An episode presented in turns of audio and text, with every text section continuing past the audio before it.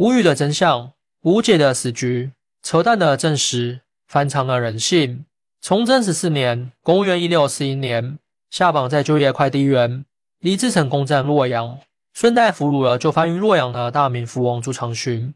这个朱常洵，他是明神宗万历皇帝朱翊钧的儿子，而且还是万历老兄最喜欢的儿子。虽然没当成皇帝，但是他在大明皇族中的身份地位，那还是相当不错的。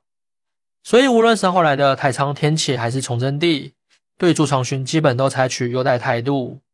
所以，朱常洵的小日子那过得一直是很好的。朱常洵这个人志向不大，能力也不行，在洛阳就藩的时候，每天除了喝酒就是取乐，其人还十分好色，豢养了一大批妃嫔，还动不动就把蚕蛹女乐梦到家里来表演。崇祯末年的时候，天下战乱，农民起义已经爆发。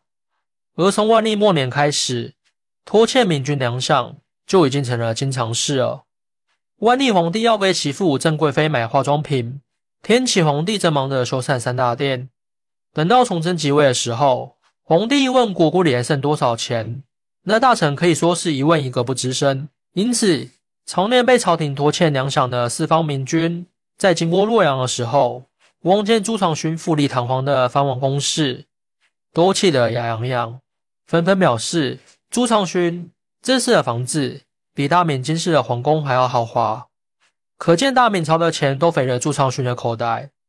他花钱花不完，每天吃喝玩乐照，而我们却连最基本的粮饷都领不到，还要提着脑袋到战场上去拼命，最后往往死于闯贼之手。这实在是命运不公。诚然，朱常洵这个人。他的确是有些穷奢极欲、铺张浪费，因为当年万历把封藩的时候，不仅给他定下了极高的工资，还准许他从地方财政里抽成。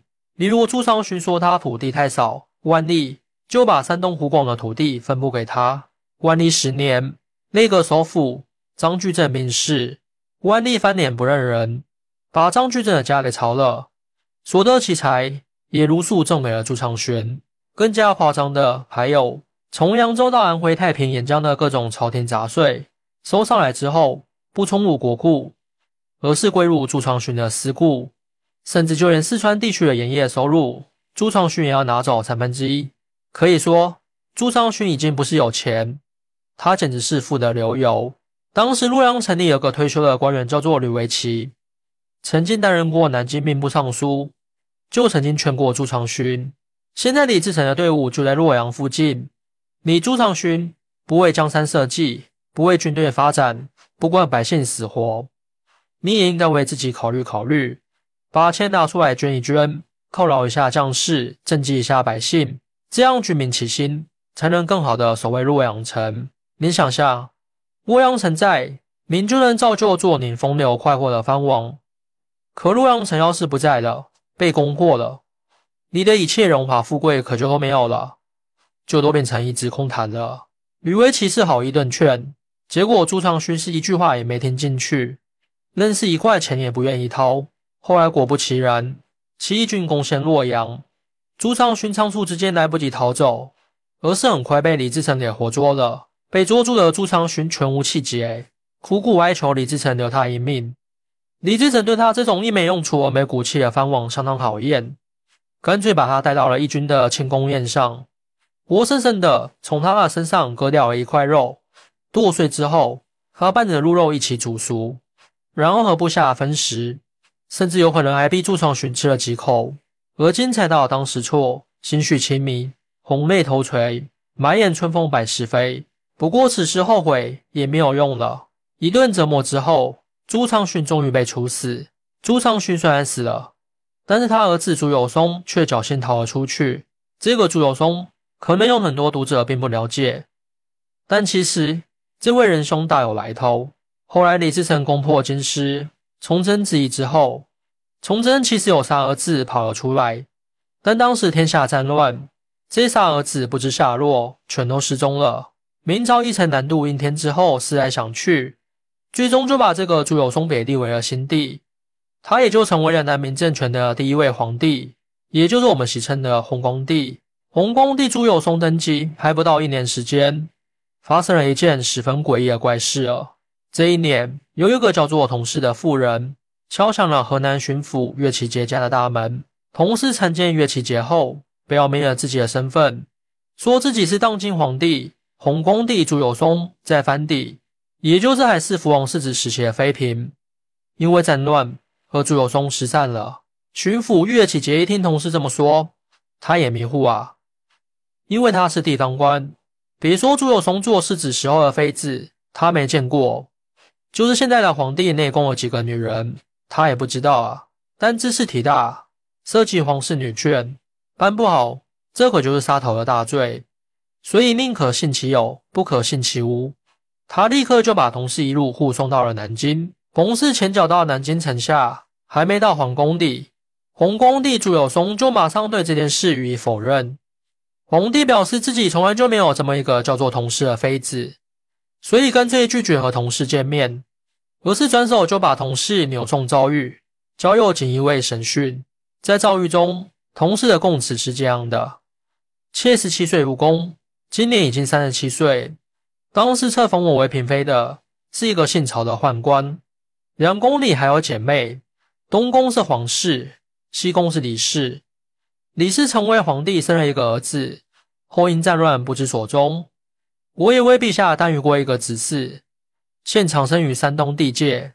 同是这段话说的有理有据，有模有样，但是很显然，其中有明显的逻辑错误。你说他是个骗子吧？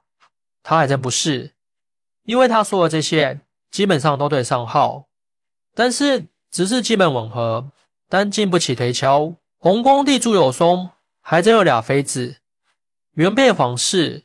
是天启皇帝朱有效赐婚，不过皇室有病在身，很早就薨了。而继妃李氏则在后来的战乱中生死。这和同事说的皇妃李妃是吻合的，但问题是，同事忽略了极为重要的一点，那就是他的措辞在提及两位妃子的时候，他用了两个词，一个是东宫皇室，一个是西宫李氏。如果同事真的是朱有松前帝时期的妃嫔，那么他认识朱有松的时候，朱有松连个藩王都算不上，只能说是个世子。区区世子，何来东宫西宫之说呢？要知道，只有皇帝才有这种两宫的排场，而当时距离朱由松当皇帝，那还有很多年。而且，同事说自己是宫中一个姓曹的宦官册封的，然而实际上，宗主皇室子弟结婚。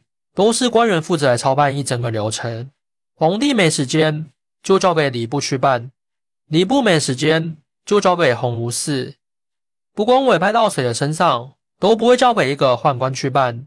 那么很显然，同事根本就不熟悉这套流程。更加可疑的是，这个同事在被送往南京的路途中，有很多地方官他不知内情，还真以为这个同事是大明皇妃。所以纷纷在道路两旁跪拜迎接。如果说这个同事真是朱由崧的某一任，或者说是第三任正妻，那么他必然会接触到一些有关皇家礼仪的典章和制度，在待人接物这方面也一定会和别人有所不同。你可以一夜之间把自己整成大美女，但你不可能一夜之间变成张爱玲，气质那是装不出来的。所以在同事和这些大臣们接触的过程中，人们发现他言语轻浮，举止更是十分随便。别说没有皇宫女眷的雍容华贵之气，就是连大户人家的小姐都有点比不上。所以朱佑松对此事全盘否认，命令锦衣卫对同事严刑拷打。同事不堪折磨，很快就死于狱中。此事虽不了了之。说起来，这个弘光皇帝朱佑松建立的南明也真是风雨飘摇，十分奇怪。尤其是这种冒牌伪劣的事情特别多，有冒充是重生死前的托孤大臣的，有冒充是重生死而复生儿子的，如今又有假冒皇帝的妃子案件。对朱有松本人来说，这无疑是对他皇位合法性的严峻挑战。之前有个和尚谎称自己是崇祯皇帝的重臣，跑到南京来招摇撞骗，话里话外还指责朱由崧能力不行，应该退位让贤。果然又冒出个崇祯长子，诈称自己是大明皇太子，又闹得自己差点地位不保。这个从福王一系机缘巧合成为大明天子的朱由崧，对皇位手拿把掐，生怕有人抢走他。钦才足以聚人，律己足以服人，能宽足以得人，身先主义人。那么，通过朱由崧统治一生之事迹来看，他这四点基本上都没做到。他更不知道的是，就算是没有南渡三岸，南明的半壁江山也是转瞬即逝。他所建立的南明弘光政权，也不过一年时间就草草收场。说句实在话，其实南明的历史它比较短暂，南明内部的政权交替还偏偏比较频繁。弘光浓武永历就不用说了。还有一些昙花一现的小政权，其中还掺杂着李自成大顺政权和张献忠大西政权，以及清军入关前后的历史。这些政权则属于随时合作和翻脸的关系中，从而导致了各种各样的内斗、外斗、大乱斗。所以在这种非线性的历史结构下，我们其实很难把南明的灭亡归咎到某一件事情或者某一个人身上。面对明朝的灭亡，面对南明的灭亡。或者有一个答案能让大部分都满意，这个答案就是治乱兴衰，气数已尽。你有什么看法呢？欢迎大家一起来讨论。您的支持是我更新的动力。更多精彩内容，请关注拜年听书。